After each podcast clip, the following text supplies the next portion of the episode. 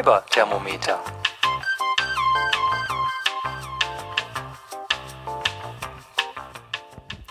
Hallo und herzlich willkommen zur ersten Folge von Fiber-Thermometer. Fiber-Thermometer, das ist, wenn alles gut geht, ein weiterer Podcast zum Thema Fasern und Stricken und Spinnen und Handarbeiten und im Speziellen und im Allgemeinen. Und naja, wenn alles gut geht, wie gesagt, denn eigentlich habe ich noch einen anderen Podcast, nämlich zum Thema Fotografie und uneigentlich würden meine Hörer sagen, dass der viel zu selten erscheint. Und ähm, komisch eigentlich, aber wenn man euch so zuhört und euch so liest auf Reverie, dann kann einen der Podcast-Bug schon ganz gefährlich beißen. Und irgendwie hat es mich nicht losgelassen und ich dachte mir, hm, vielleicht, vielleicht sollte ich ja auch, weil schließlich treibe ich mich ja in dem Umfeld doch ziemlich häufig rum und ohne meine Spinnräder und ohne Fasern und Wolle und was da alles noch so ist, kann ich mir eigentlich ein Leben auch gar nicht mehr vorstellen. Ja, zu mir. Wer bin ich überhaupt? Also die, die sich jetzt mit Mikro und Notizen aufs Sofa verzogen hat, das ist die Moni. Auf Reverie kennt man mich vielleicht als Nahlinse. Da treibe ich mich zum Beispiel in der Gruppe Podcasting auf Deutsch herum. Und ja, auf Twitter bin ich auch unter dem Namen. Ich habe noch diverse Blogs zu allen möglichen Themen. Scheinbar habe ich ein hohes Mitteilungsbedürfnis. Aber für jetzt sollte es erstmal reichen, ähm, die Nahlinse auf Reverie. Ja, kurz zu mir. Ähm, ich werde dann demnächst mal 43 und im Moment überlege ich mir noch, ob ich mir deshalb eine Midlife-Crisis leisten soll oder ob ich nicht vielleicht sogar schon in einer bin. Oder mh, hm, ob es sich auch gar nicht lohnt, eine zu haben. Auf jeden Fall, naja, die Zeit schreitet voran. Ich bin seit fast zehn Jahren verwitwet, aber wieder glücklich verlobt. Und ähm, meine bessere Hälfte, Chris, ähm, ist auch vom Podcasten ein Gewerbe. Und insofern kommt man hier irgendwie nie so richtig raus aus der Geschichte. Ja, ich glaube, ich fange einfach mal ein bisschen an, bevor das hier zu viel Vorrede wird. Ich habe mir einen Haufen Notizen gemacht und ähm, muss mich jetzt so ein bisschen mal äh, reduzieren auf das, was wirklich das ist, was ich heute hier unterbringen will. Ich habe lange über Rubriken rumgegrübelt. Man, wenn man euch so zuhört oder ich höre auch ganz viel englische Podcasts, ich höre überhaupt super viel Podcasts, dann haben ganz viele Podcasts ordnungsgemäße Rubriken. Und tja, habe ich mir, habe ich nachgedacht und mich gefragt, was mache ich denn da? Will ich auch Rubriken haben? Und wenn ja, wie heißen die denn? Und sollen die so sein wie bei allen anderen oder sollen sie vielleicht ganz anders sein? Und so richtig konnte ich mich, mich noch nicht mit mir einigen. Deshalb habe ich jetzt einfach mal für diese Folge Oberthemen rausgesucht und ähm, vielleicht bleibt das so, vielleicht ändert sich das. Ich weiß es noch nicht. Ich habe also was zum Thema Stricken mitgebracht, was zum Thema Spinnen dann Fiberthermometer unterwegs, den Pick des Tages und hinten dran habe ich noch einen Fototipp gesteckt. Und ja, starten wir mal mitten rein. Zum Thema Stricken. Ja, also fertig geworden ist bei mir gerade endlich mal wieder etwas, nämlich mein Daybreak-Tuch. Und zwar aus handgesponnenem Garn, was ich immer besonders toll finde. Ich stricke einfach super, super gerne mit Garn, die ich selber gesponnen habe. Die meisten wissen das wahrscheinlich. Daybreak, das ist ein Design von Stephen West. Das ist ein großes, halbkreisförmiges Tuch. Das heißt, ob es groß ist, entscheidet eigentlich jeder selber, weil man, ich glaube, es gibt Anleitungen für drei Größen. Und das ist im weitesten Sinne zweifarbig. Es beginnt mit einem kleineren halbrunden Segment in Farbe A, dann gibt's einen breiten Streifenteil, durch den sich dann so Strahlen aus Hebemaschen ziehen. Und der letzte Teil ist ein glatt rechts gestrickter Rand, wo alle vier Reihen eine krausrechte Rippe durchläuft. Und ich wollte mir von Anfang an die große Variante stricken. Und das habe ich auch beinahe geschafft. Also der Schal, den ich jetzt habe, der ist tatsächlich ziemlich groß. Aber für die letzte krause Rippe, die laut Anleitung drin sein sollte, ich weiß nicht mehr genau, ob es sieben oder acht waren, ist mir, ja, ist mir das Garn ausgegangen. Also genau von der zweiten Farbe hatte ich nicht mehr genug. Da habe ich eine krausrechte Rippe weniger gemacht. Und auch zum Abketten musste ich dann wieder auf meine erste Farbe zurückgreifen. Also eigentlich kettet man in der letzten Farbe ab, in der man noch den Rand gestrickt hat. Das passte aber nicht. Und ähm, ja, dann musste ich nochmal zum Garn vom Anfang greifen. Da hatte ich noch so einen kleinen Rest.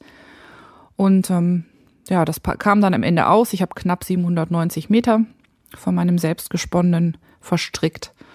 Und jetzt sind nur noch zwei kleine, zwei kleine Knäulchen ähm, sind noch übrig geblieben. Und insofern bin ich super happy damit. Das Tuch ist ganz, ganz schön geworden.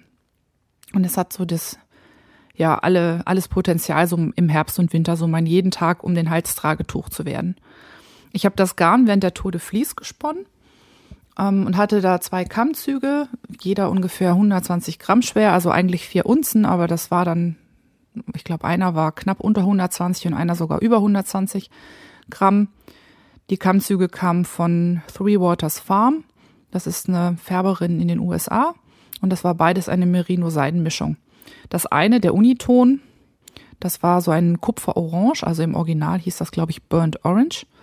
Also so ein Semi-Solid. Und dann hatte ich noch einen bunten Kammzug, in dem auch das Kupfer vorkam, aber auch verschiedene Blautöne, ein bisschen hellgrün, ein Pink, etwas Gelb und ein bisschen Weiß. Und beide habe ich als relativ dünnen Single ausgesponnen und dann mit sich selbst Ketten gezwirnt. Das Garn, was rauskam, hatte ungefähr Sockengarnstärke. Also ich, das eine waren irgendwie 380 Meter oder um und bei und das zweite waren über 400. Und ich bin eigentlich extrem glücklich damit, wie es rausgekommen ist. Das war jetzt nämlich so das erste Mal, dass ich, als ich angefangen habe zu spinnen, auch wusste, was ich hinterher damit machen wollte. Also ich habe das erste Mal für ein ganz konkretes Projekt gesponnen also Klammer auf, ein ganz konkretes Projekt, das nicht Socken sind, Klammer zu. Und ich bin ja ziemlich zufrieden, dass es am Ende tatsächlich so geworden ist, wie es sein sollte, weil mir passiert das beim Spinnen relativ häufig, dass es mal ein bisschen dicker rauskommt oder ein bisschen dünner als geplant. Das liegt daran, dass ich zu faul bin, zwischendrin zu kontrollieren. Man könnte das ja machen. Ich wüsste auch, wie es ginge, aber ich habe irgendwie nie Lust dazu. Und ähm, ja, dazu kam, dass das Muster wie bei Stephen West halt sehr häufig eigentlich sehr simpel war, aber von den Effekten halt so, dass es das Garn gut rausbringt. Und das ganze Projekt war so, das war so richtig toll für den Feierabend. Also ich bin ganztägig berufstätig und ich habe so 50, 60 Stunden die Woche, die ich arbeite. Und wenn ich dann abends nach Hause komme, bin ich oft ziemlich gehirntot. Und da brauche ich Sachen, die man auch stricken kann, wenn einem schon fast die Augen zufallen. Und das hat hier eigentlich ganz gut funktioniert. Und das Ergebnis ist super, super kuschelig. So dass es eins der wenigen Sachen, die ich im Moment fertig bekommen habe. Das andere war noch eine Mütze, die ich kurz dazwischen geschoben habe. Eine Wurm. Das ist ja auch, glaube ich, ein Muster, was irgendwie 3012 Mal auf Reverie schon gestrickt wurde. Das hat sich meine Schwester gewünscht. Sie sagte, Geburtstag ist bald. Ich hätte gern eine Mütze. Sie will immer Mützen. Und ähm, ich hätte gern den Wurm in Senf. Und naja, wenn, wenn man schon mal eine Schwester hat, die sich genau erkundigt, welches Muster sie haben will und auch so konkret sagt, wie sie es gerne hätte, dann kann man der ja kaum einen Wunsch abschlagen. Und so habe ich den Wurm noch gestrickt und der ist dann kurz vor dem Tuch fertig geworden. Aber der musste ja auch auf Termin fertig werden, sozusagen. Der ist jetzt wohlbehalten bei seiner Empfängerin angekommen. Und so hatte ich dann endlich, endlich, endlich mal wieder zwei Sachen, die fertig wurden. Weil, ja, das ist im Moment so mein Hauptproblem, ähm, die UFO-Problematik. Also UFO im Sinne von Unfinished Object zu Neudeutsch, beziehungsweise ein unfertiges Objekt. Und davon habe ich im Moment viel zu viele. Ich meine, so rein im Strickersprech müsste man ja ein UFO von einem WIP, also einem Work in Progress, ähm, unterscheiden. Aber bei mir scheint das irgendwie was Fließendes zu sein. Ich habe im Moment sechs angefangene, nicht fertige Strickprojekte also ein Paar Vereilsocken, da bin ich an der Ferse von Socke 2, ein Halstuch, ähm, das zwei Drittel fertig ist, aber noch nicht mal als Reverie-Projekt existiert, eine Frankenstein-Socke, in der ich zu dick geratenes, selbstgesponnenes Sockengarn mit einem anderen Garn verpaare, noch ein weiteres Sockenprojekt aus handgesponnenem, eine angefangene Strickjacke, den Funky Grandpa, eine Big Easy Mütze für mich, plus noch so ein paar kleine Sachen, die eigentlich fertig sind die aber die Fäden noch vernäht bekommen müssten oder die irgendwo auf ihr Bad warten oder die noch fotografiert werden müssten oder, oder, oder, oder. Und weil dazu Dinge kommen, die ich eigentlich noch bald mal anstricken müsste, um sie zu Weihnachten oder zu Geburtstagen fertig zu bekommen, werden aus den Sachen, die zwischenzeitlich mal Wips waren, also tatsächlich regelmäßig bestrickt werden, irgendwie ziemlich schnell UFOs. So Dinge, zu denen ich den Kontakt total verliere und die dann in irgendwelchen Projektbeuteln vor sich hingammeln. Also irgendwie ist bei mir die Grenze zwischen WIP und UFO absolut fließend. Also eigentlich, wenn ich mir das recht überlege, sind meine WIPs alle UFOs in Ausbildung. Und ich weiß nicht, wie ihr das haltet. Also ich, ich glaube ja, dass ich im Herzen eine monogame Strickerin bin. Also richtig gut fühle ich mich erst, wenn, wenn ich an relativ wenigen Projekten arbeite, so ein großes und eins vielleicht so für unterwegs und für Dienstreisen. Und dann werden die auch mal fertig. Also dann habe ich so das Gefühl, dass ich ähm, wirklich ganz konkret an was arbeite und ich weiß dann schon, wann es fertig wird und ich habe dieses gute Gefühl von, ha, was geschafft. Und diese ganz vielen angefangenen Sachen, die machen mich irgendwie komplett hibbelig. Ich, ich habe dann zwischendurch, vergesse ich fast, dass sie da sind oder ich weiß nicht mehr, wie das Muster ging und wo ich stehen geblieben bin und wie es eigentlich weiterging. Und ja, ich fühle mich dann so, hm, weiß ich nicht, unfähig, Dinge fertig zu kriegen. Wie geht euch das eigentlich? Also seid ihr, seid ihr viel Anstricker, wenig Anstricker? Was ist so die durchschnittliche UFO-Zahl? Also ich habe ja mal gehört, dass das, oder eine Bekannte aus meinem Strickumfeld sagte mal, ach, sechs Stück, das ist doch gar nichts. Ich bin froh, wenn ich unter zehn bin. Aber ich glaube, ähm, ich glaube, mit, mit zehn und mehr UFOs könnte ich nicht leben. Aber wie seht ihr das denn? Habt ihr weniger als zehn? Mehr als zehn? angefangene Sachen oder strickt ihr immer nur an dem einen? Mich würde das mal interessieren, wie andere das halten. Also ich habe irgendwie mit sechs UFOs oder Wips definitiv zu viel angefangenes Zeug liegen. Mal gucken. Ja, Thema Spinnen. Ähm, da verhält es sich mit den Wips und den UFOs im Grunde total ähnlich. Das liegt, glaube ich, daran, dass ich irgendwie den Bestellfinger nicht, ähm, nicht stillgeschaltet bekomme. Dieser stetige Zulauf an neuen Fasern, die so ganz leise nimm mich mit oder Oh Shiny gerufen haben, schon bevor ich mit den alten Projekten fertig war, die äh, stören das ganze Finished Object Streben, also dass endlich mal was fertig wird, doch gewaltig. Also ständig, ja, wenn da was Neues in meine Kisten kommt, will das ja auch eigentlich unbedingt sofort und auf der Stelle angesponnen werden. Und äh, ja, das, das lenkt irgendwie nur ab. Also ich finde es eh schon super, super schwierig, ähm, Stricken und Spinnen und mein Fotohobby unter einen Hut zu bekommen. Also irgendwas leidet ja immer. Und dann ähm, kann ich mir eigentlich auch nur begrenzt viele UFOs leisten. Und äh, komisch, aber die Disziplin fehlt mir irgendwie, das auf die Reihe zu bekommen. Äh, Im Moment hüte ich vier angefangene Strick, nee, Spinnprojekte. Zwei davon sind Streichgarnprojekte, also die ich beide am langen Auszug verspinnen möchte oder beziehungsweise verspinne. Eins ist aus fertig gekauften Merino Rolex vom Mondschaf und eins aus selbstgemischten Rolex, die ich aus naturgrauem Neuseeland Merino und einer weiß-pink-lila Alpaka-Seidenmischung vom Mondschaf ähm, gerollt habe. Und beide Projekte drömeln so ein bisschen in der Ecke rum und ich komme irgendwie nicht wirklich weiter. Also auch eindeutig Wips kurz vor der Gesellenprüfung zum UFO. Immerhin steht das Spinnrad, auf dem die beiden sind, noch in Reichweite und ähm, die gucken mich dann immer so vorwurfsvoll an. Mal sehen, vielleicht, vielleicht wird's ja bald mal besser damit. Dann habe ich noch zwei Sockenwollprojekte und die werden häufiger besponnen. Und jedes braucht im Moment vielleicht noch eine etwas längere Spinnsitzung, damit der Single fertig wird. Das eine sind 150 Gramm solargefärbtes sonnengelbes Cheviot mit Wensleydale und Nylon. Und das andere sind 120 Gramm von einem Merino Merino-Nylon-Kammzug und ähm, der ist so türkis, erdbeerrot, hell, hellmaigrün und ein bisschen weiß. Das ist ein Club-Kammzug von Sweet Georgia und ähm, der ist eigentlich auch, der ist so frühlingshaft und der sieht so appetitlich aus, der muss eigentlich bald mal fertig werden. Aber der, ja, der guckt mich auch an und mal gucken. Vielleicht wird's ja heute was.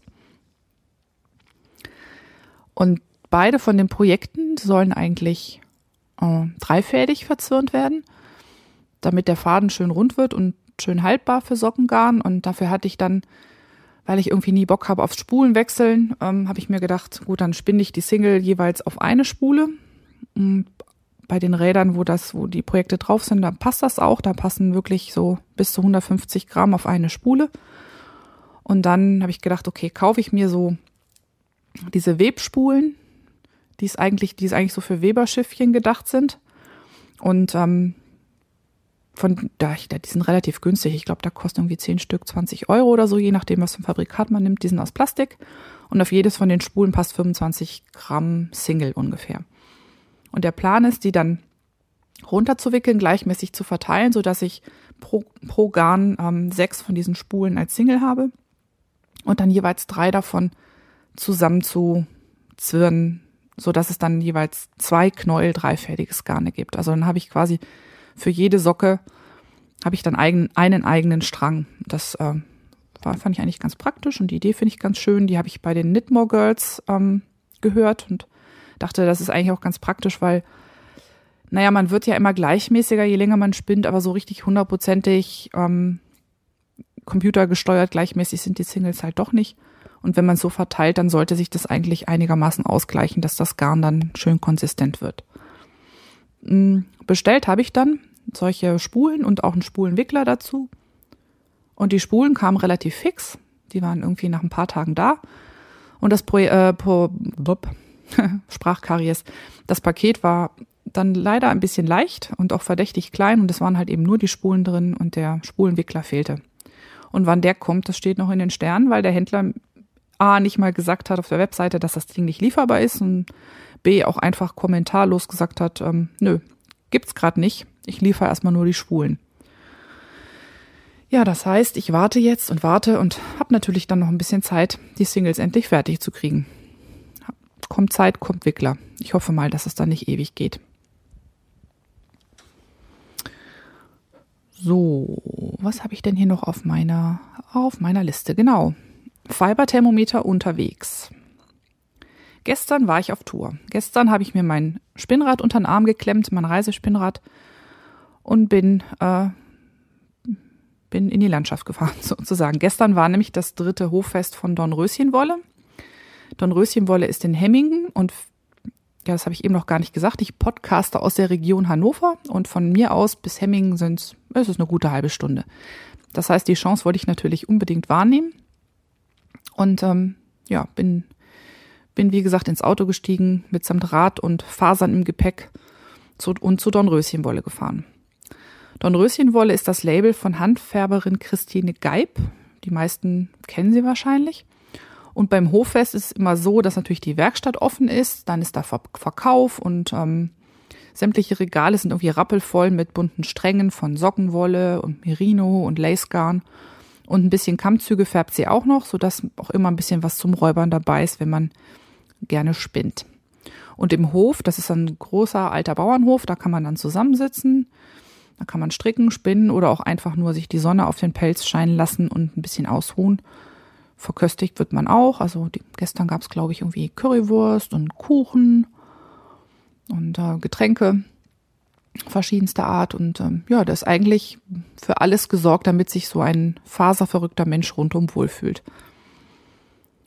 Das war also so, dass jetzt im, im Hof teilweise unter Bäumen so massenweise Tische und Bierbänke standen. Da haben sich dann hauptsächlich die Stricker und Strickerinnen getummelt und unter dem Vordach von der großen Scheune gab es äh, auf einem Tisch eine Kardiermaschine, einen Haspel und ein Wollwickler und kistenweise voll mit Kammzügen und diversen Zutaten. Und direkt daneben gab es dann ein überdachtes, geschütztes Plätzchen für die Damen und Herren von der spinnenden Fraktion. An der Kardiermaschine konnte man sich zum Materialpreis aus dicken Kisten, so, ja, wie gesagt, Kammzüge waren drin, manche schon so ein bisschen zerzauselt, aber zum, zum Kardieren macht das ja nichts. Es gab Glitter, es gab Locken, ähm, die Kammzüge waren ganz unterschiedlich. Also ich habe ein bisschen irgendwo einen Rest Angora gefunden, aber dann gab es auch Merino und irgendwas mit Bambus drin und also quasi die bunte Mischung. Und äh, der Kadira wurde von Frau Wo aus Po bewacht. Die müsstet ihr auch kennen. Und sie hat dann den Kadir-Newbies, wie mir zum Beispiel, ein ähm, bisschen Farbberatung gegeben oder auch Hilfe angeboten, wie man denn diesen Kadira da bedient. Und ähm, ich bin da gestern kurz nach elf, glaube ich, angekommen und ähm, habe mir dann so ein schönes Plätzchen in der Spinnerrunde gesucht. War ja fast noch keiner da, als ich kam. Und weil es so ein super wunderschöner sonniger Tag war, bin ich fast bis zum Schluss geblieben und habe gesponnen und gequatscht und Bekannte getroffen und Unbekannten beim Stricken zugeguckt und natürlich habe ich auch ein bisschen eingekauft. Also ich glaube, es sind drei Kammzüge mit mir nach Hause gewandert. Und das war irgendwie völlig genial. Also ich, ich mag ja diese Events immer total gerne, an denen man dann so zusammensitzt und irgendwie, ja, halt die ganzen Leute trifft, die alle genauso ticken wie man selbst. Also auf der einen Seite sind wir natürlich alle super, super unterschiedlich, aber wir haben halt eine Sache, die uns verbindet und das, das merkt man. Die Gruppen, egal wie verschieden sie sind, also alt, jung, männlich, weiblich, ähm, ganz unterschiedliche Berufsgruppen, also Menschen, die eigentlich verschiedener nicht sein könnten, die aber plötzlich ähm, auf einem Haufen zusammen irgendwie total gut miteinander funktionieren. Also wo man sich gleich duzt, wo man sich gegenseitig fragt, was man gestrickt hat oder sich was zeigt, eine Technik oder sich äh, gegenseitig Spinnradberatung gibt oder was immer. Also ich finde das, ich finde das immer total schön und witzigerweise ist es immer so, dass ich am Anfang erst freue ich mich da ein paar Wochen drauf und denke ah, da fährst du hin und was nimmst du denn mit? Und dann am Morgen, wenn es dann soweit ist, bin ich irgendwie fast ein bisschen faul und denke mir, oh, jetzt musst du, musst du Leute kennenlernen und wer weiß, wie das funktioniert und hoffentlich sind die auch alle okay. Und eigentlich weiß ich ja, dass die alle okay sind. Und dann rappel ich mich auf, fahr los und kaum bin ich da, bin ich auch schon gefangen. Finde das irgendwie, finde das irgendwie ganz großartig. Also ich habe da jetzt auch, ähm, ich habe Mädels aus meiner hannoverschen Handarbeitsgruppe getroffen. Also die Gruppe ist äh, Fadenspiel, danach kann man Fadenspiel St. Benno, da kann man auch googeln, falls man noch ein bisschen Handarbeitsanschluss in Hannover sucht. Ich habe Gesichter getroffen, die ich schon in Bad Meinberg gesehen habe. Gesichter und die Menschen dazu natürlich. Ich habe Ankari von strickmasche.de gesehen und soweit ich weiß, ist die auch Ex-Podcasterin. Aber ich war ein bisschen zu, zu faul und zu schüchtern, sie anzusprechen. Und dann habe ich noch ganz viele andere getroffen. Die meisten habe ich vielleicht auch schon mal ähm, über Blog oder Reverie kennengelernt, aber hm, kannte die Gesichter noch nicht mit den, kannte die Gesichter noch nicht, die zu den Namen gehörten, beziehungsweise umgekehrt. Und ähm, ja, ich fand das irgendwie, also die Zeit ist irgendwie wie im Fluge davon gerast. Also erst war es noch elf und plötzlich war es schon nach fünf und alle brachen auf. Und für mich hätte das auch gerne doppelt so lang sein können. Und das eigentlich Schlimme an diesen Veranstaltungen finde ich ja immer die Flöhe, die Frau dann so in den Kopf gesetzt bekommt. Also ähm, ich habe ja selber äh, an der Verflohung ähm, tüchtig mitgewirkt. Das heißt, ich habe äh, Leuten den Spinnfloh ins Ohr gesetzt, weil ich das irgendwie so total gerne mache. Und jedem, der gekommen ist, habe ich erzählt, wie toll ich das finde und ähm, Tipps gegeben, alles Mögliche, was halt, was halt drumrum so los ist. Aber umgekehrt ähm, wird man natürlich auch immer befloht. Zum einen dass man meistens mehr kauft, als man möchte. Und zum anderen, ähm, bei mir war es diesmal die Sache mit den Bats, also mit den, mit den Spinnfliesen. Ich habe ja eine komplett schwache Seite, wenn es so um dicke, fluffige Bats geht. Den kann ich irgendwie überhaupt nicht widerstehen. Und ähm, besonders sobald man sie einmal angefasst hat, ähm, angucken im Internet und nicht kaufen, das geht ja noch, aber ähm, Bats selber anfassen, so auf Märkten oder sowas und dann dran vorbeigehen, das geht irgendwie fast gar nicht. Und so, bisher habe ich mir noch ganz prima einreden können, dass ich ja bestimmt keinen Kadierer brauche, weil ich eh nicht weiß, wie es geht und ähm, ich auch keinen Platz habe und das Ding dann rumsteht und zu teuer sind die sowieso. Naja, und jetzt bin ich gestern auf dem Hoffest dem Kadieren doch ziemlich verfallen. Ich habe mir, glaube ich, im Ganzen drei dicke Beds gekurbelt und ähm, wenn die, äh, wenn die Kurbelmaschine nicht so häufig besetzt gewesen wäre, hätte ich das vielleicht auch noch, äh, hätte ich noch ein paar mehr da zusammen gedreht. Und in den Beds ist jetzt wirklich allerlei Zeug drin und Farben, die ich sonst niemals zusammengemischt hätte. Und ähm, ich finde jedes von den dreien total großartig. Ich könnte die alle knuddeln. Und äh, vor allen Dingen würde ich sie alle sofort gerne anspinnen. Also ich habe eins, eins so in Rottönen, die auch so ein bisschen, also rot, lila und so ein bisschen feuriges Orange. Das ist so, ja, sehr, sehr, sehr, sehr warmer Herbstton ist. Dann habe ich eins im Blau-Lila mit, mit aber auch einzelnen warmen Tönen drin. Und dann habe ich noch ein eins, was mehr so aussieht wie so ein Apfel, grün und gelb und ein kleines bisschen pink. Und ähm, ja, wie gesagt, in der Mischung jeweils nicht unbedingt das, was ich mir sofort zusammengedreht hätte, aber wenn man einmal anfängt, dann denkt man irgendwie, ah, hiervon noch ein bisschen und davon noch was. Und die liegen jetzt zusammen verschnürt auf meinem Schreibtisch hier im Wohnzimmer und gucken mich an und ach, ich muss dringend meine Spulen leer kriegen. Das ist einfach zu gut. Ja, und als ich dann nach Hause kam, war das erste, was ich gemacht habe, Kadira googeln. Und irgendwie, das ist ganz, ganz schlimm. So vom kleinen Hero bis zum großen Strauch Kadira. Und ähm, es, ich bin echt heilfroh, dass mir gerade ein Umzug ins Haus steht und ich total abgelenkt bin vom Kistenpacken und Ausmisten und Aussortieren. Ähm, wer weiß, wo das noch hinführte, wenn ich Zeit hätte zum Kadira googeln. Also, naja, Gott sei Dank sind die Dinger ja auch nicht ganz billig. Das regelt so das von alleine so ein kleines bisschen runter. Ja, so viel zum Hoffest. Ich glaube, ähm, wer danach ein bisschen googelt, der findet bestimmt demnächst das ein oder andere Blogpost dazu. Und ähm, wer hier im Umkreis von Hannover ansässig ist und an solchen Sachen Spaß hat. Also das, äh, dann würde ich mich mal auf den Newsletter von, von Frau Geib von Dornröschenwolle setzen lassen, ähm, damit ihr rechtzeitig mitkriegt, wann das nächste stattfindet. Denn das ist echt ganz, ganz toll. Also ich fand's, ich fand's riesig. Kleines Event, große Wirkung sozusagen. Okay, dann weg von unterwegs und hin zum Thema Pick des Tages. Ich habe mir mal so ein bisschen ähm, was rausgesucht zum Thema Werkzeuge beim Stricken und Spinnen. Also bei mir ist es ja so, ich weiß nicht, äh, wie ihr tickt, aber bei Stricknadeln ähm, bin ich in der Holznadelfraktion. Ich weiß, dass da ja jeder so Vorlieben hat. Also manche stricken immer nur auf Metallnadeln, weil die auch so schnell sind sozusagen. Andere mögen Holz oder Carbon. Manche stricken nur auf geraden Nadeln, andere lieben rund und so weiter. Da gibt's ja genauso viel Vorlieben wie Stricker und Strickerinnen. Und ähm, für mich war es immer schon Holz. Zumindest, ähm, zumindest seit die nicht mehr öko sind und die Maschen da drauf auch rutschen. Also in den 80ern, als ich stricken gelernt habe, da war das eher noch so relativ furchtbar mit den Holznadeln. Aber inzwischen ähm, sind die ja nicht mehr wesentlich langsamer sozusagen als die Metallnadeln. Und ähm, mir tun bei Metallnadeln regelmäßig die Finger weh. Ich habe irgendwie das Problem, dass ich viel zu fest anpacke und die Metallnadeln, die geben ja nicht nach. Also die, die sind total unelastisch und dann kann es echt passieren, dass ich mir so beim Sockenstricken, gerade wenn die Muster ein bisschen komplizierter sind, fast schon einzelne Nerven an den Fingern abklemme, weil ich die Nadeln so festhalte. Und ähm, nachdem ich dann nach dem Wiederanfangen des Strickens sozusagen vor ein paar Jahren beim Sockenstricken tatsächlich ist mir genau das passiert, dass ein Finger ähm, oberhalb des zweiten Fingerglieds fast taub wurde, weil ich so fest gedrückt habe. Habe ich irgendwann die Metallnadel in die Ecke geworfen und ähm, bin dann bei Knit Pro gelandet. Das sind ja so Holznadeln aus äh, bunt gefärbtem Birkenholz und damit kam ich irgendwie immer super gut zurecht und komme auch eigentlich immer noch super gut damit zurecht. Und das Preis-Leistungs-Verhältnis ist eigentlich auch ziemlich okay. Mit dem Ergebnis, dass ich jetzt eine Riesensammlung davon habe. Also ich habe ähm, Nadelspiele in allen möglichen Größen davon. Ich habe manche auch mehrfach, weil hm, immer das, was man gerade sucht, findet man ja nicht, nicht wahr? Und ich habe äh, Nadelspitzen und Nadelseile von diesem modularen Rundstricknadelset und ähm, auch davon irgendwie mehr, als ich eigentlich brauche.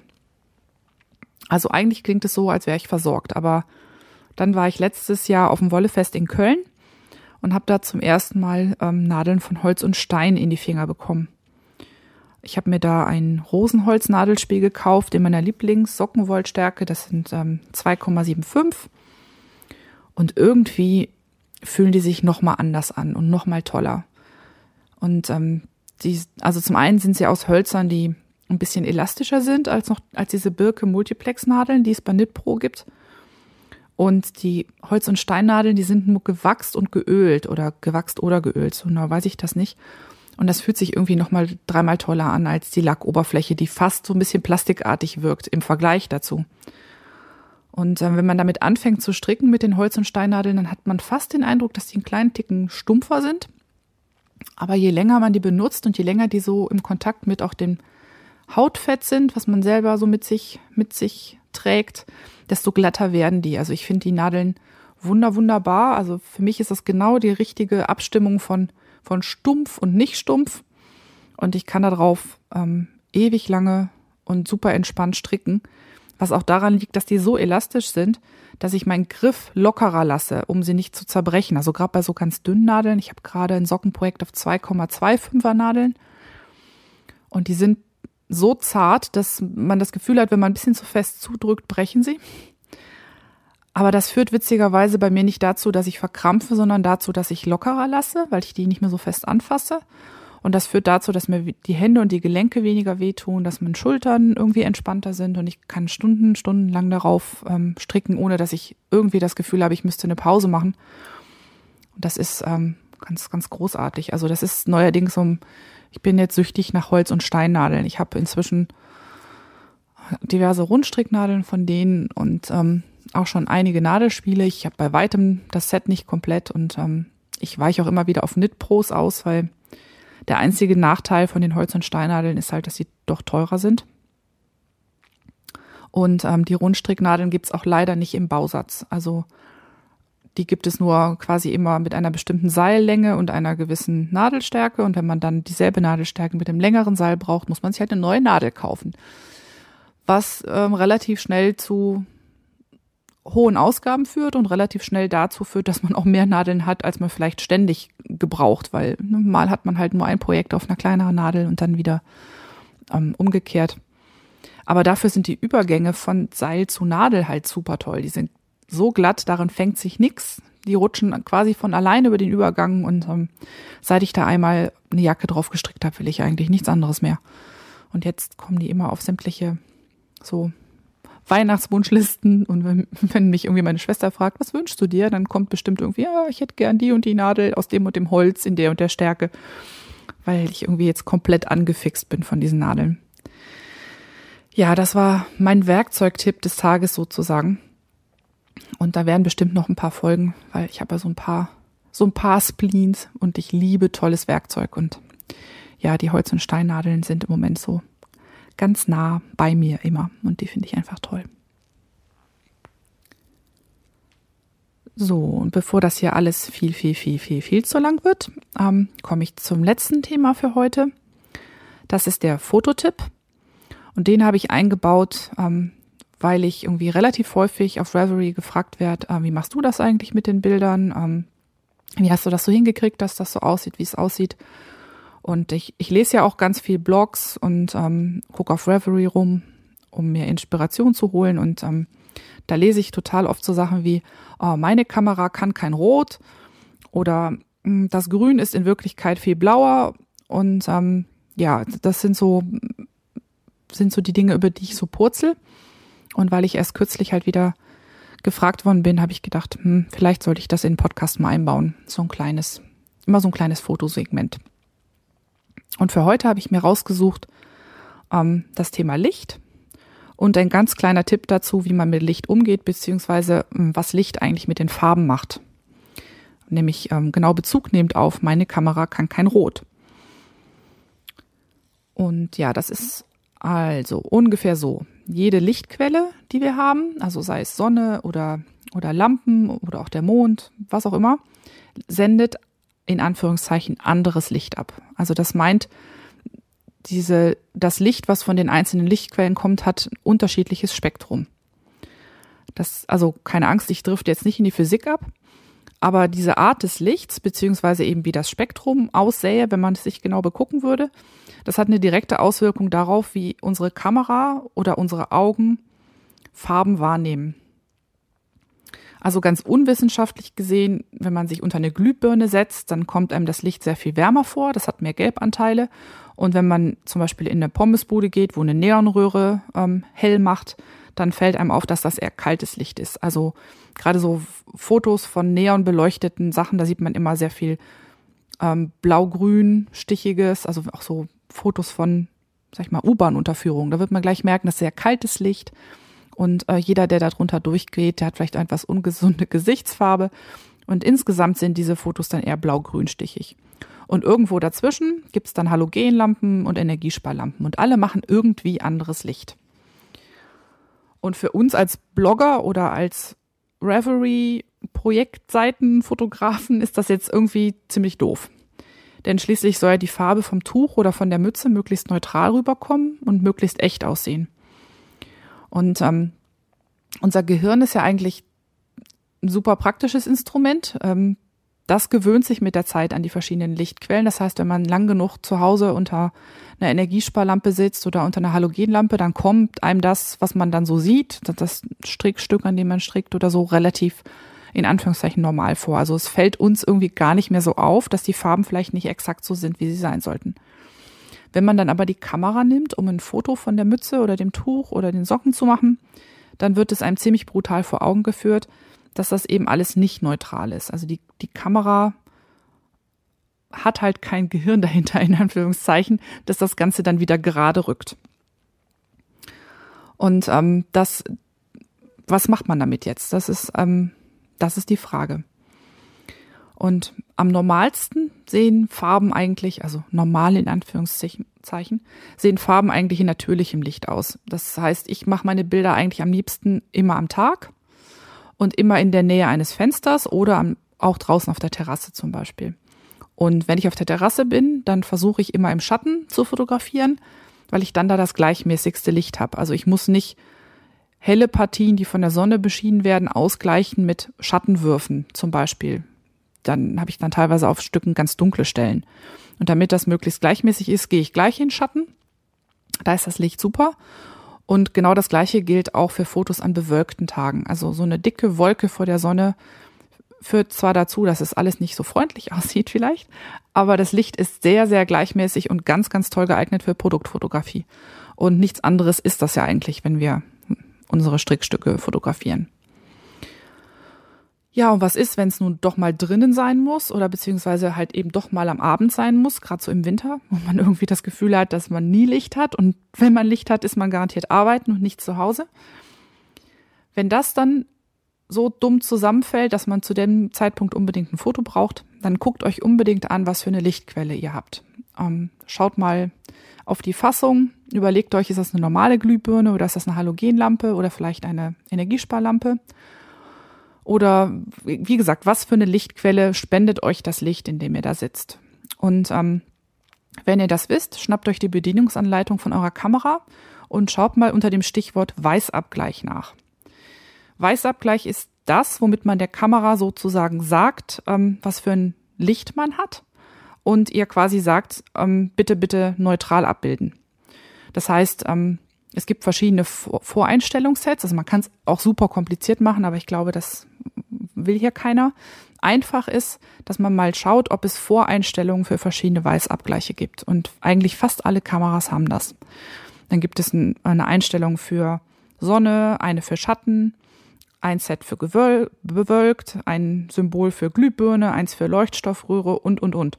Die kann man in der Regel irgendwie mit so einem Rädchen oder im Menü anwählen. Da gibt's immer so kleine Symbole für. Bei der Sonne, klar, ist so eine Sonne zu sehen, im Schatten.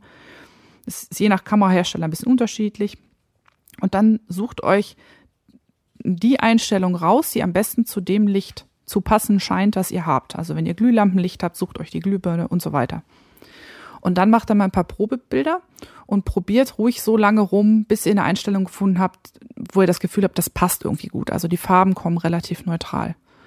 Und wenn euch das Ergebnis gefällt, super, dann los Bilder machen. Und wenn nicht, halt eben doch warten, bis man wieder rausgehen kann und natürliches Licht hat. Also das sollte schon ein bisschen helfen. Das Wichtige ist nur, ähm, nicht vergessen, die Einstellung später zurückzudrehen, weil vielleicht fotografiert er doch nicht immer unter Glühlampenlicht und nicht oder nicht immer unter Neonröhre. Also wer es verstellt, hinterher wieder zurückstellen. Ja, das war sozusagen der Fototipp für heute. Und ähm, ich hätte noch so ein paar Themen auf meiner Liste, aber es müssen ja noch ein paar übrig bleiben für die nächste Folge, sonst wird das hier noch ein One-Hit-Wonder, das wäre ja schade. Also genug geschwätzt für heute. Ich werde mich jetzt gleich an mein Spinnrad setzen und versuchen endlich den sonnengelben Sockenwollrest da fertig zu machen. Und ähm, ja, außerdem muss ich das Ganze hier noch hochladen oder editieren und hübsch machen und bei iTunes anmelden. So hoffe ich denn, dass das irgendwann Anfang nächster Woche an den Start geht. Ich ähm, ja, sende ganz viele Grüße an euch alle. Ich würde mich freuen über Feedback. Ihr findet die Seite unter fiberthermometer.de. Das ist wie Fieberthermometer, nur ohne das E im Fieber, ohne das vordere E. E-Mail könnt ihr mich erreichen unter moni.fiberthermometer.de. Und ähm, alles, was irgendwie verlinkbar ist, werde ich in den Shownotes verlinken, sodass ihr das nachgoogeln, äh, nachgoogeln, hm, nachsurfen könnt sozusagen. Und ähm, bei Reverie werde ich es auch noch irgendwo in der Podcasting auf Deutschgruppe einstellen. Okay, dann verabschiede ich mich bis hoffentlich bald. Bis zum nächsten Mal halt und ähm, wünsche euch viel Freude bei eurem Handarbeitshobby und bis bald denn. Tschüss.